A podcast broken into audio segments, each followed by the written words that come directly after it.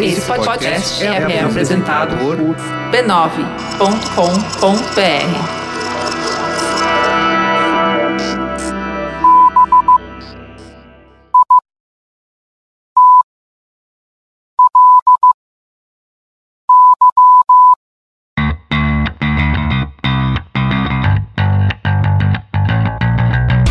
Olá, eu sou Alexandre Maron. E eu sou a Luciana Biniski. E esse é o Zing, um podcast com conversas profundas sobre assuntos aparentemente banais. Isso aí, isso aí. O Zing é parte da família Brainstorm. Você deve ter ouvido a vinheta no início, a não ser que você seja um pulador de vinhetas. E é legal você conhecer os outros podcasts, né? Então tem o Braincast que voltou, que é o Superstar, tem o Mamilos, tem o Anticast, tem o Spoilers Talk Show e tem o Mupoca. Gente, é um monte de podcast legal para todos os gostos. Então não deixe de conhecer os outros podcasts da família Brainstorm.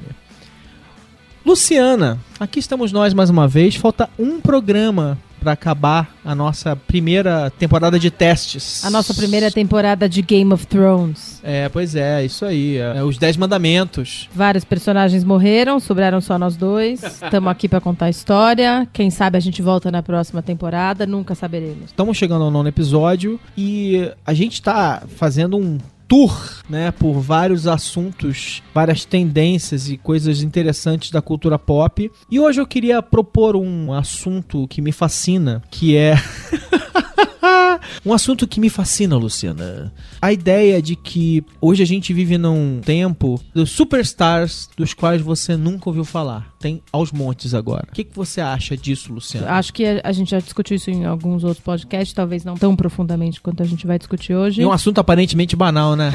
Sempre, né? A todos. Talvez seja um dos poucos fenômenos de nicho que só a nossa era poderia produzir. Isso. Porque a gente discutiu já várias coisas que talvez sejam exacerbadas hoje em dia, mas que já existiam em algum momento. Eu acho que talvez os superstars de nicho sejam um, um produto exclusivamente da nossa era e é, da era digital. Distribuição sim. digital, né? Porque é engraçado, né? O nicho sempre existiu, mas o, nicho ele era antes meio que limitado pela geografia. Agora você pode ser um artista internacional que tem um fã em cada cidade do mundo, né? Quer dizer, você pode ter um fã, mas não precisa ter mais mais nenhum. E você pode ter milhões de fãs só por causa disso, porque você tem. As pessoas estão distribuídas geograficamente e elas conseguem é, se encontrar. Então a gente tem, em paralelo com cada vez menos, a gente tem aquele, aquela coisa da, das amigas todas juntas no, na, no mesmo grupo, que gostam da mesma banda ou do mesmo artista, que tem um pôster do artista é, no armário do,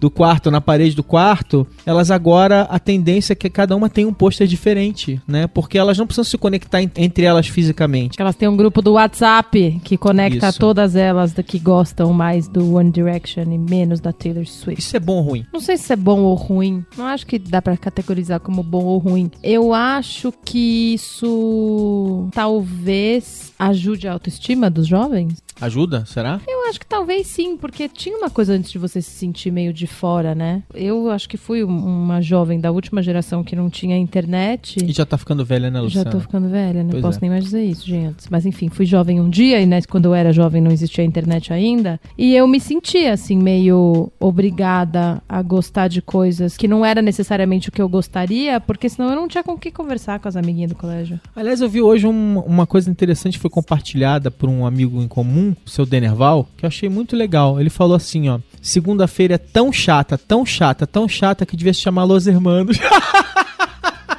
piada ruim. Você gostou, Luciana? Maronada, a gente Não, não foi aqui. maronada, é, não. Não foi mesmo, foi só piada ruim Foi mesmo. uma piada, uma piada contada por um amigo em comum, muito estimado por nós. E eu achei que você ia gostar de. Eu vou, eu vou, eu vou mandar para você, para você poder dar like adorei, nisso. Adorei.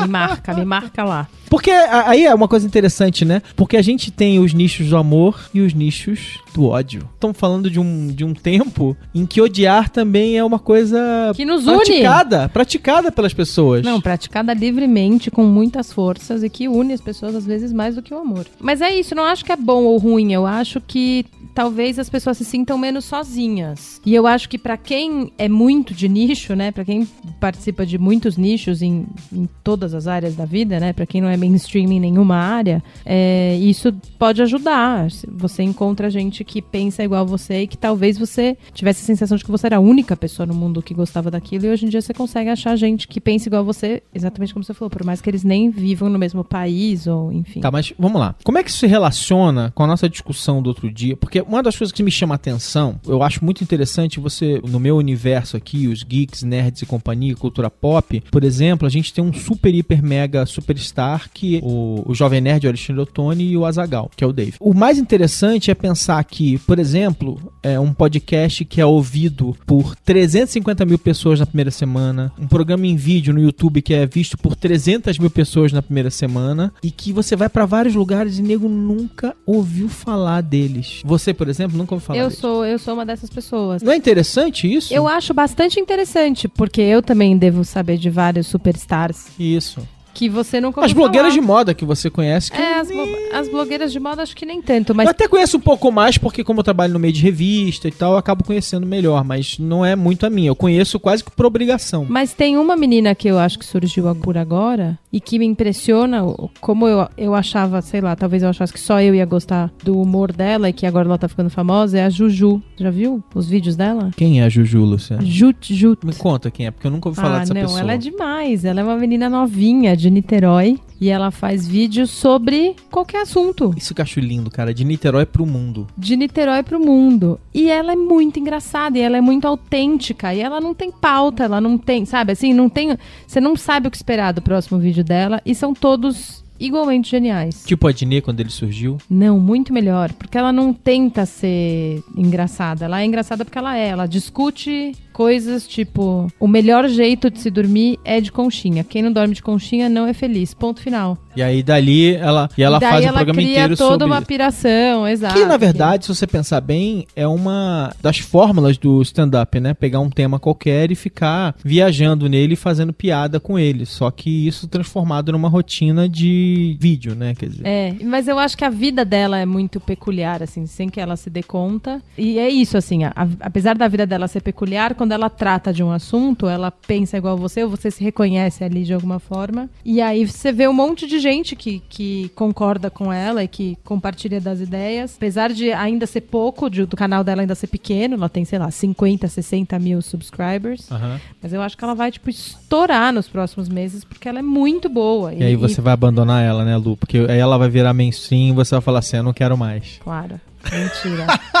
não, tô cada vez mais apaixonada. Não, não sei se eu vou conseguir parar. Como é que isso se relaciona com a discussão que a gente teve no outro dia, que é o seguinte, a gente tá falando o quê? Vai. Os assuntos vão se conectando, eles se repetem um pouco aos pedaços, né? Eles se conectam. Sim. O que tá acontecendo é o quê, né? Hoje em dia qualquer um tem uma câmera. Qualquer câmera pode ser uma câmera de vídeo HD do celular ou pode ser uma câmera que você gasta uma grana e compra uma câmera legal, mais cara, mais mais de mais qualidade e tal. Então qualquer um pode ter uma câmera, qualquer um pode ter uma conexão razoável para subir um vídeo pro YouTube. Qualquer um tem um editor de vídeo no seu computador. Hoje em dia qualquer computador vem com um editor de vídeo, assim como vinha antigamente só com editor de texto, um mais simples que fosse, você vinha pelo menos com editor de texto. Todo computador tem uma suíte básica de programas para fazer edição e tal. Então a gente tem hoje ferramentas básicas na mão das pessoas e elas agora conseguem é, achar uma audiência. Beleza, o primeiro passo é achar uma audiência. E ganhar dinheiro. Essa é a parte complicada, é o próximo passo. Ganhar dinheiro de verdade para fazer a diferença, para a pessoa poder só fazer aquilo, né? Para ela realmente se dedicar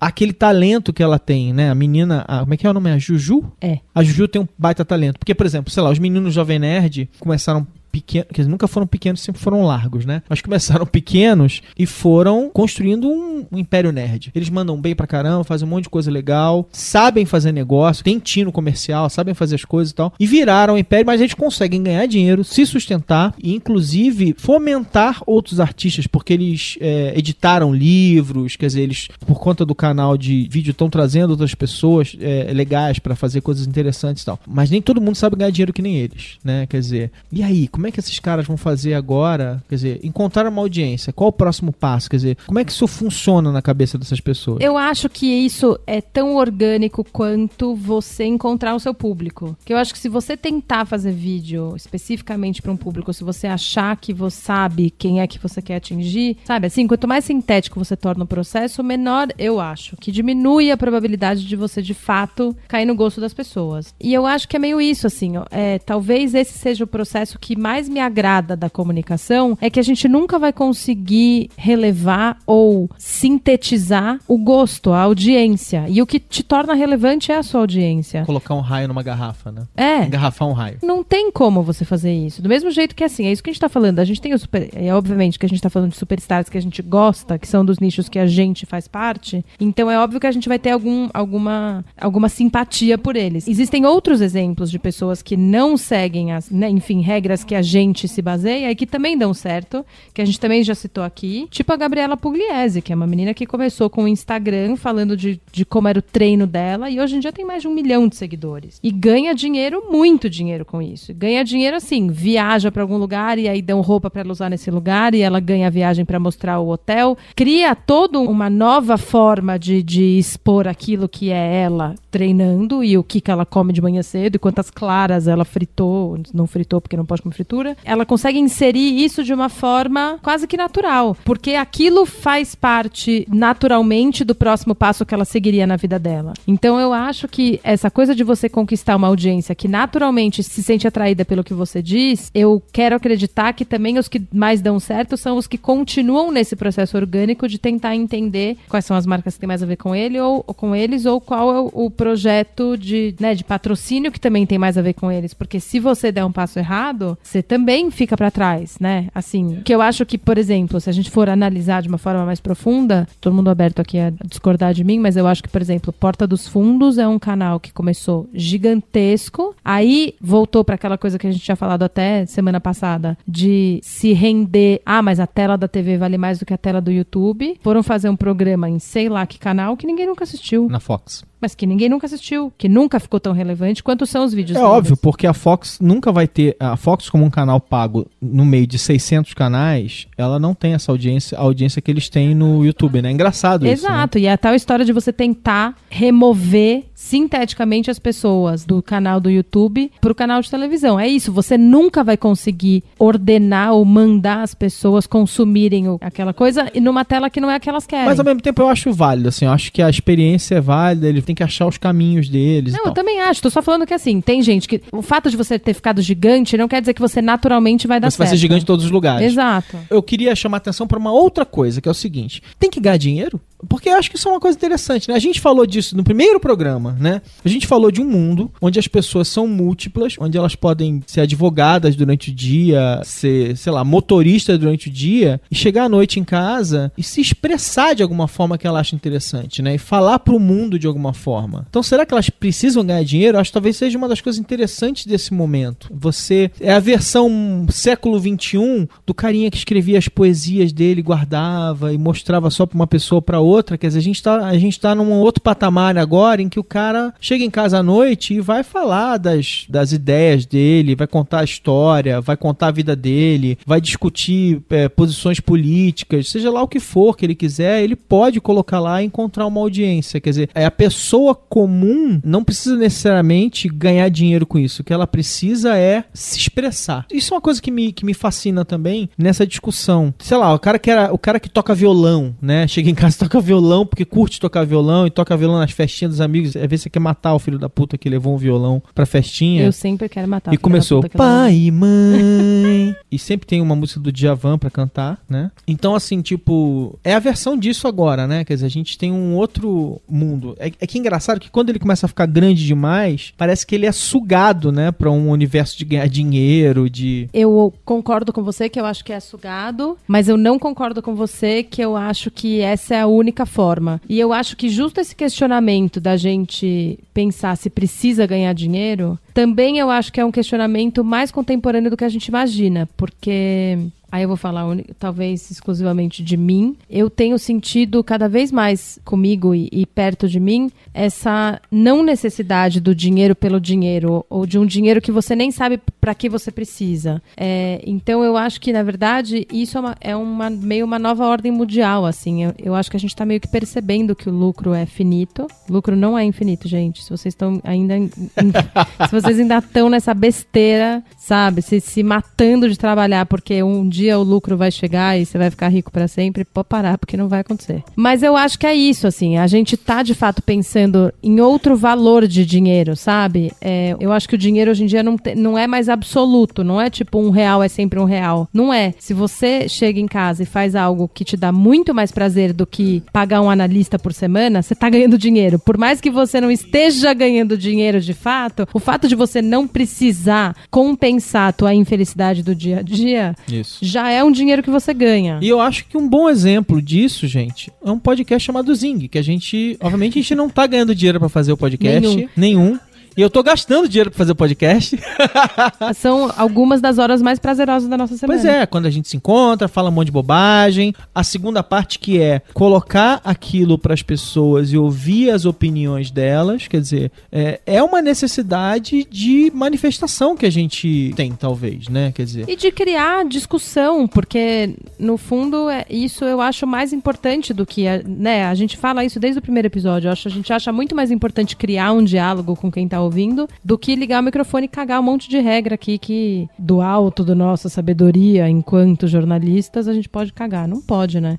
A jornalista sabe de tudo, Luciano. É, pois é. Então, eu acho. É isso, assim, é uma forma muito mais democrática de interagir com a sua audiência. Eu acho. Eu, como jornalista, que passei muito tempo sem interagir com a minha audiência, acho muito mais legal quando alguém comenta e abre uma discussão e você percebe que aquilo de alguma forma tocou a vida da pessoa. Eu acho que basicamente 90% do tempo da minha vida eu tava sempre trabalhando, fazendo alguma coisa, e eu sempre tinha algum projeto paralelo, sem nenhuma intenção de ganhar dinheiro, que era pura e simplesmente o tesão de fazer alguma coisa diferente. Então eu lembro que eu já tive uma batelada de sites e blogs e tal, não sei o que, não vou ficar entrando em tudo, mas por exemplo, sei lá, a gente fez o Radar Pop, eu e o Cris. O Cris Dias a gente fez o Radar Pop vários anos atrás. O Cris morava no Rio, eu morava em São Paulo já, e a gente gravava via Skype. É um trabalho do inferno, sem nunca ganhar um tostão e sem nunca nem ter a intenção de ganhar um tostão, né? Quer dizer, era principalmente porque a gente curtia, o Cristiano adora rádio também. A gente queria fazer, queria falar dos assuntos legais, dava uma repercussão muito legal, in- ainda mais para aquela época. E a gente fazia, a gente fez um site chamado Idearo, sei lá, em 2000, 2001, que era um fanzine digital. Você, qualquer pessoa podia escrever um artigo e aí a gente dava uma lida, dava um tapa, publicava. Quer dizer, tra- trabalho, tempo de ficar lendo texto ruim às vezes, dane-se, não tem problema. O trabalho de. Eu e o Cris a gente intercalava, né? Uma, uma semana eu editava, outra semana ele editava, e às vezes duas semanas, porque um não podia por algum motivo, ele não podia, eu não podia. Cara, eram duas trilhas de áudio, aquelas conexões de 2005, mandavam pro outro e a gente ficava. E aí eu ficava editando aquele negócio horas, mas uma repercussão pequena. Não tinha é, aplicativo de celular, não tinha smartphone, não tinha nada pra você baixar e ouvir. Era um negócio muito rudimentar, né, cara? E a gente fazia do mesmo jeito. Semana passada, o Thiago Mascarenhas me, me procurou pelo Facebook e ele, tava, ele tá lançando o podcast dele, um podcast sobre futebol. Sobre, eles adoram Bahia e estão fazendo um podcast sobre o Bahia. E ele começou a conversar comigo, fala, pediu umas sugestões, eu- foi muito legal, a gente ficou batendo papo e tal. A minha última dica, muito simples pra ele, foi: mas só não esquece de uma coisa: divirta-se. É a coisa mais gostosa que você pode tirar de um projeto pessoal. Senão é um trabalho que você estaria fazendo em algum outro momento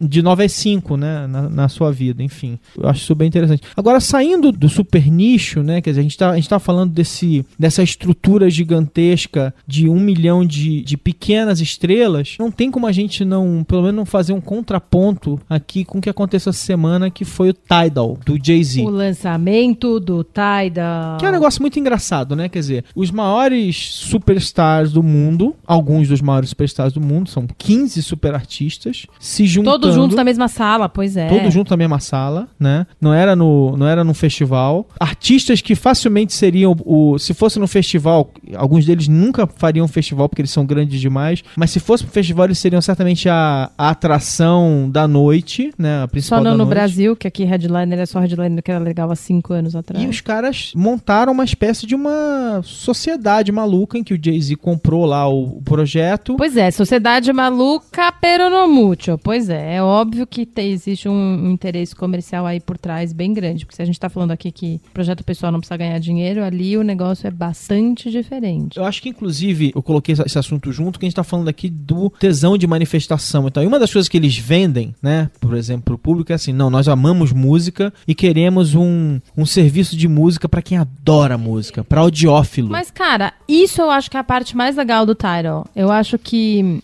é aquilo que a gente estava falando já em outros podcasts. Quando uma pessoa-chave de uma área começa a exercer outras funções, então, né, ator começa a produzir filme, né, mesmo tipo cantor também começa a produzir faixa e não sei o quê, e até chegar nesse nível que o, assim, que o Jay-Z chegou, o Dr. Dre também chegou, é dono de uma das maiores empresas de, de fones, né, e, enfim. Comprado pela Apple. Sim. Você consegue perceber também que existe por trás aí uma paixão que as outras empresas, de alguma outra forma, não conseguiram fingir. Fingir entre aspas. Mas assim, não, é, que é isso que eu tô falando. É, Ele podia botar o dinheiro dele em outra coisa, né? Sim, não, e assim, tem um tanto do orgânico que é só quem é artista de verdade e curte música e áudio e pureza de áudio de verdade Isso. é que vai ser insistente o suficiente para sempre tentar melhorar um produto para que a primeira característica seja ele ser foda e não ganhar dinheiro. Eles vão ganhar dinheiro? Vão ganhar dinheiro. Eles já são milionários, o projeto é milionário. Não tem muito como não ganhar dinheiro. Porém, a preocupação deles de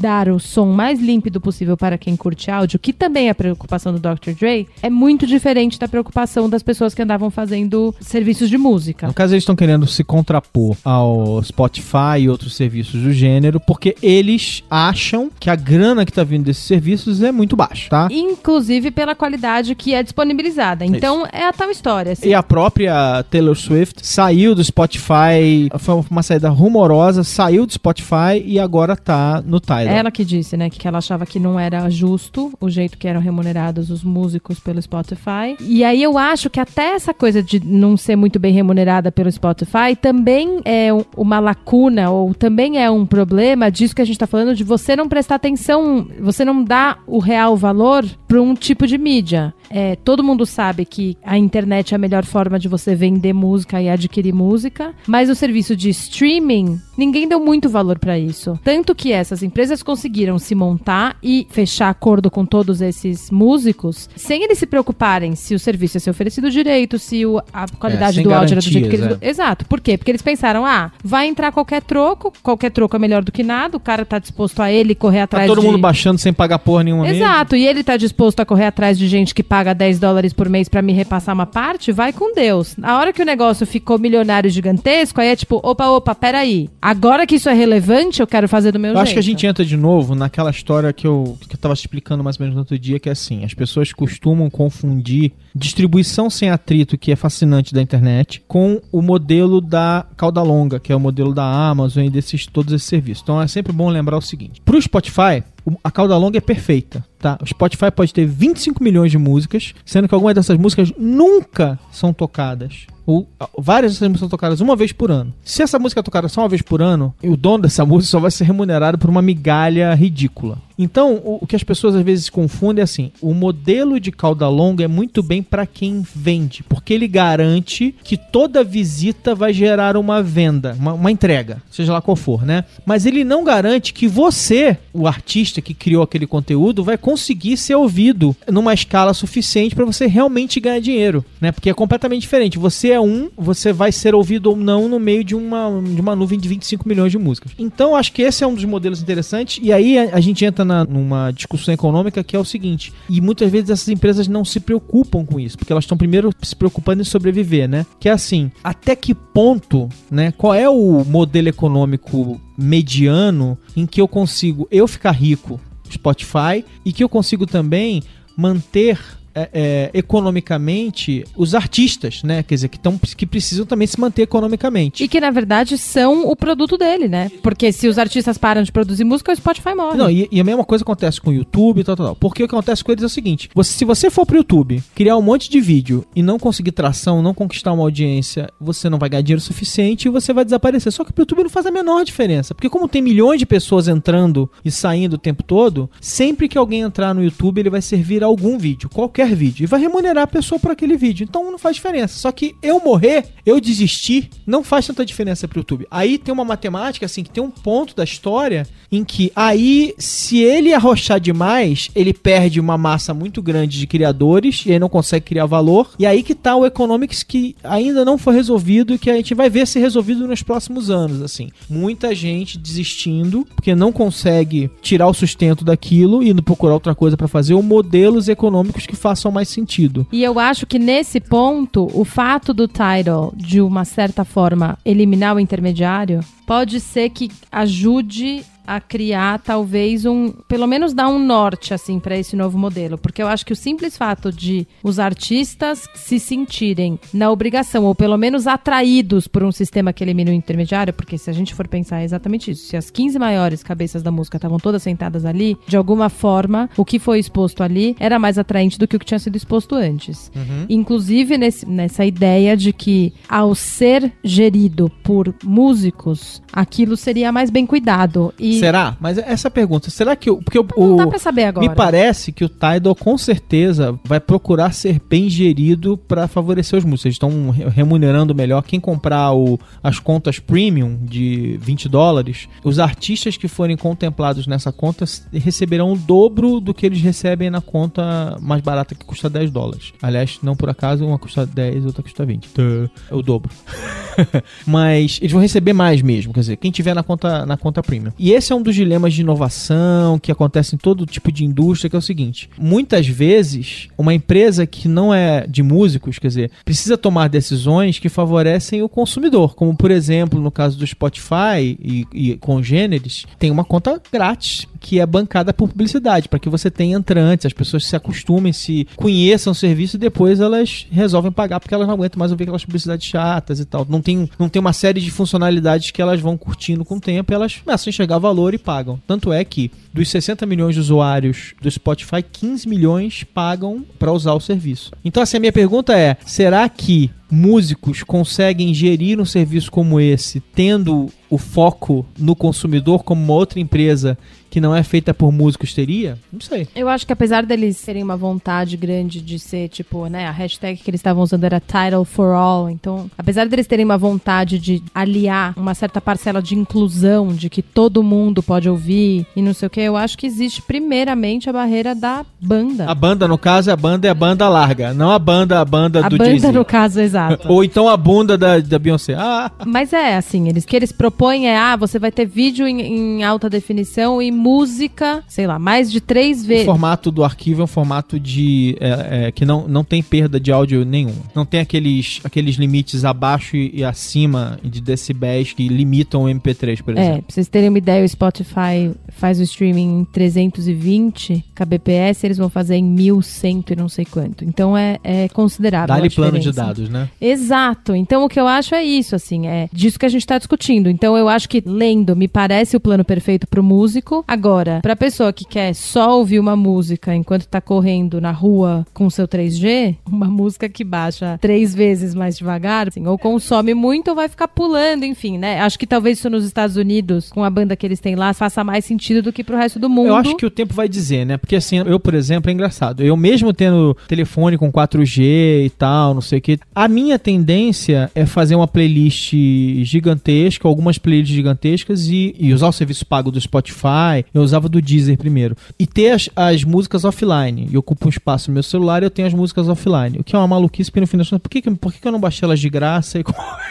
ok no meu computador do mesmo jeito, né? Mas a minha tendência é fazer isso pra não passar por esse tipo de, Constrangimento, exato. de constrangimento, não sei. É, mas- não. mas- Não, pra ouvir no avião, pra fazer esse tipo de coisa. Então, na verdade, eu não sei, né? A gente às vezes fica se pegando nos defeitos, sei lá, que nem, que nem eu tô falando aqui, não, porque celular a gente tem que carregar toda noite. Não fez a menor diferença, todo mundo tem celular igualzinho, carrega toda. Antigamente, celular você carregava uma vez a cada 3, 4 dias, né? Agora todo mundo tem que carregar todo dia aquela porcaria, andar com bateria na mão e a gente usa do mesmo jeito. Aí agora vai sair o relógio da Apple, todo mundo fala, mas aquela porcaria tem que carregar todo dia. Se bobear, não vai fazer a menor diferença. Pode ser que faça e que não dê certo, mas se bobear, não vai fazer a menor diferença. Os caras vão carregar e dane -se. Então é engraçado, né? Porque a gente fica se apegando nos defeitos quando de repente hum, as pessoas vão usar o Wi-Fi, vão baixar as músicas que elas curtem. E assim, e o 3G é só pra quando você faz uma busca de uma música legal, e aí você vai realmente ter que usar o 3G ali pra ouvir uma música de momento ali, porque alguém falou, cara, você já ouviu essa, já ouviu essa banda? Alguém te manda e você vai ouvir tal. E eu fico pensando também na ideia de que toda vez que as pessoas se juntam, elas sempre começam assim, não, somos artistas juntos por um mundo melhor para os Vai dar artistas. tudo certo. Aí vira uma super empresa, do É. mesmo- igual as outras, com interesses comerciais, tem bônus, tem meta de, de assinante.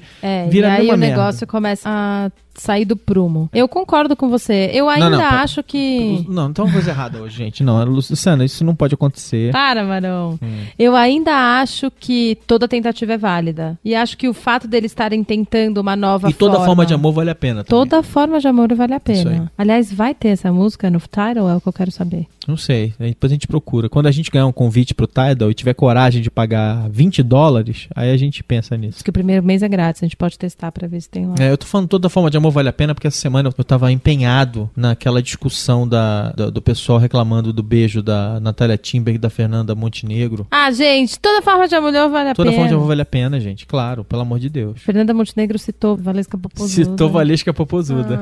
Ah, falando aquela pensadora contemporânea. Aquela pensadora contemporânea. Adorei, Ah. adorei. Mas a Fernanda Montenegro pode tudo. O que ela quiser fazer, a gente. Eu não vou me opor. Aliás, a gente apoia a Babilônia, né? Eu fui comprar minha caixinha de Natura essa semana. Assim, eu nunca fiz isso na minha vida, mas eu fiquei tão pau da vida. Até compro sabonete da Natura e tal, que eu acho legal, né? Mas assim, eu fui comprar uma caixa. Não foi caro, gente, foi 20 reais. Só de ódio. Fotografia e falei, eu compro. Enfim, toda forma de amor vale a pena. É, tudo isso pra dizer que o Zing é um podcast que apoia todas as raças, credos, Isso, tudo. Apoia arranjos, tudo, a tudo, tudo. A gente apoia, tudo. Apoia A gente a, apoia felicidade e a humana. liberdade acima de isso tudo. aí. Então, olha, é, galera, concordem com a gente, discordem. Como sempre, eu quero, eu quero ouvir o que vocês acham. Só não pode discordar que liberdade e amor tá acima de tudo.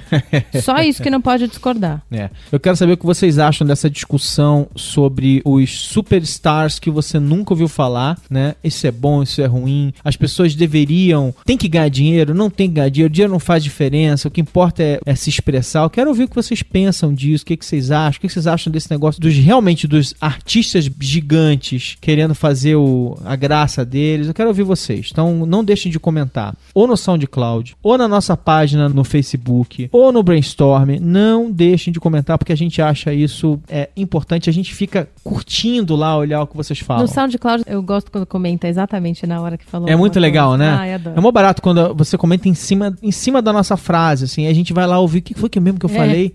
Eu acho um barato. O pessoal tá fazendo isso pouco, né? Pois é. Eu quero ver mais isso. mais. Então não deixem de comentar, a gente quer ouvir vocês. Aliás, não por acaso, nós vamos agora para os comentários da semana.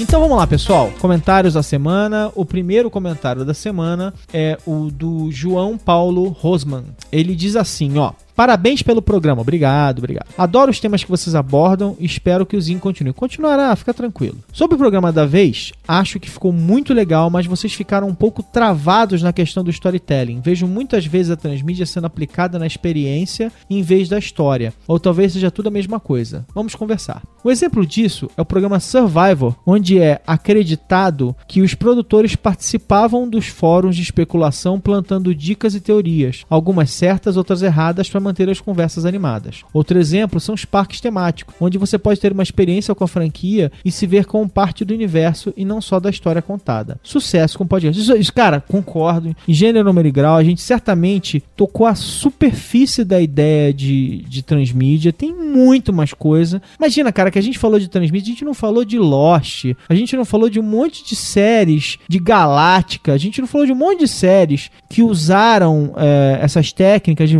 de formas interessantes. O próprio Heroes, que era uma série que começou legal, foi ficando cada vez pior, mas ah, foi uma tristeza, série. Né? Foi uma, e vai voltar, né, agora, inclusive. Foi uma série que se jogou para experimentar a transmídia. Os caras do CSI fizeram um monte de coisas legais, um monte de experimentos legais. Tem muitos experimentos interessantes de transmídia, usando segunda tela. Tem seriado, por exemplo, que criou uma app, o NCIS Los Angeles, uma coisa do tipo, que você tinha uma app lá e aí você assistia o programa e se, por exemplo, uma pessoa deixava um documento em cima da mesa e saía do quadro, o documento aparecia na sua app e você podia ler o documento, por exemplo. Tinha, tinha coisas legais, tem sempre coisas legais sendo criadas. A gente nem tocou na superfície. Nem tocamos nesse é. assunto mesmo. Eu vou falar que eu acho que uma das transmídias mais legal é que eu acho que tem a ver também com o que eu tinha falado no, no último programa, que é essa transmídia orgânica, que não é a que é pensada exatamente ou muito arquitetada, é de Game of Thrones, que quando eu comecei a assistir, eu tinha de fato uma, um grande problema de entender onde estava cada personagem. Ah, Até que eu descobri que existia uma app. Um Atlas, é mano, sensacional. E aí é. você vai lá por episódio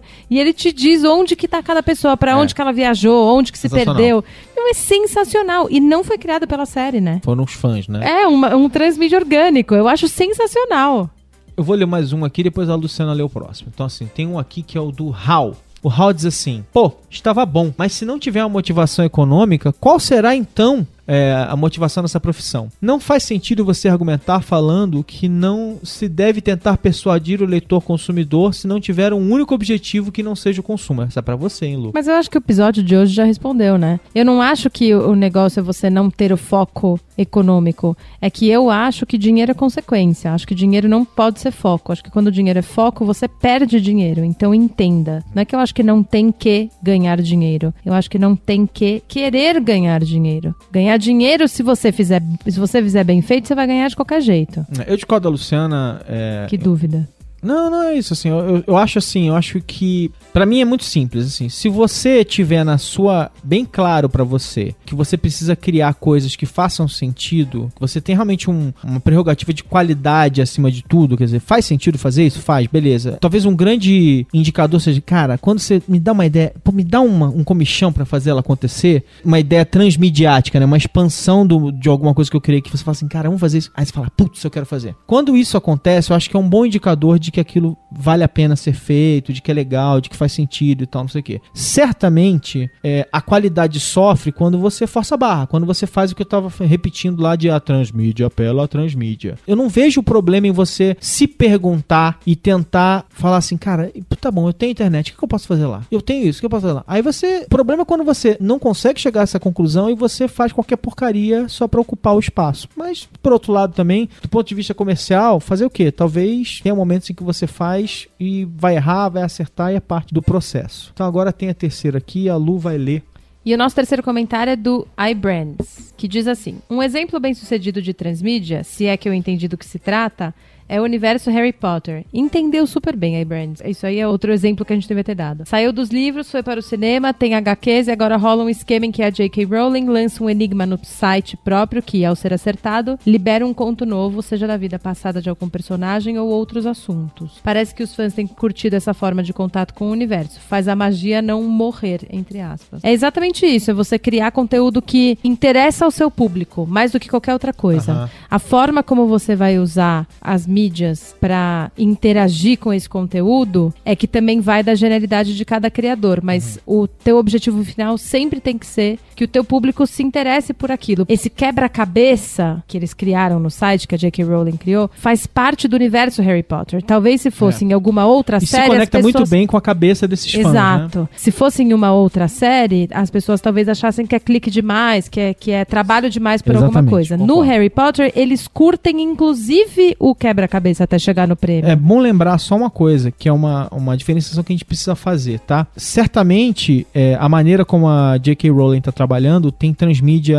sem dúvida nenhuma, mas tem uma parte interessante da história que é o seguinte: na verdade, os filmes são adaptações fiéis do livro. Então, como eles repetem a mensagem do livro, de certa forma, eles são quase como se fosse uma cross-mídia. Aquele exemplo que o Bruno deu de uma quadrinização de um filme, ou no caso de uma filmização de um livro. Agora, a sutileza da história, né, é que quando você cria um filme, de um livro, né? Considerando que o livro era é o né? Quer dizer, você lê e fica imaginando na sua cabeça. Só o fato de que você expandiu o universo e criou uma concepção visual dele acaba indo além do cross-mídia, né? Quer dizer, cross-mídia de verdade seria se você pegasse o texto e passasse o texto exatamente num outro meio. Então, assim, tem uma repetição, mas ao mesmo tempo, só o fato de que você materializa aquele universo e tem uma visão, né? Quer dizer, nem tanto nos primeiros filmes do Chris Columbus, mas mas principalmente quando o Quaron entra na jogada, então você passa a ter realmente uma um algo mais, que é a visão do diretor, da direção de arte, do figurino, que acaba tentando materializar aquilo de uma maneira diferente. Enfim, é, Harry Potter é um ótimo exemplo. Adorei porque os comentários ajudaram a gente, inclusive, a tornar o programa melhor, né? Trazendo os outros, os outros exemplos, esclarecendo as ideias. É disso que a gente está falando quando a gente fala que a gente precisa dos comentários legais. Aliás, eu adoro os comentários, estão sempre pertinentes, muito interessantes. Eu quero ver mais comentários. Quero ver comentários em todos os cantos. Eu quero ver no Facebook, Comentem. no, no Brainstorm, no SoundCloud. Então é isso, eu acho que é, estamos nos aproximando do décimo programa, estamos trabalhando duro para que o décimo programa seja muito legal. Depois a gente vai dar uma paradinha e a gente volta.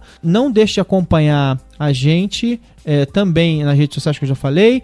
Você pode me seguir pelo Twitter também, no arroba Alexandre Maron. Luz, qual é o seu Twitter? Ah, é arroba Obniski, mas eu não tô muito O problema lá. é alguém acertar é. esse Obniski aí, né? Alguém acertar esse Obniski e eu postar alguma coisa no Twitter. mas se quiser me seguir no Facebook, por lá eu ainda falo umas groselhas. Então, galera, até a próxima semana no décimo episódio, Season Finale. Tan, tan, tan. Beijos para todos. Beijo. Bye, bye.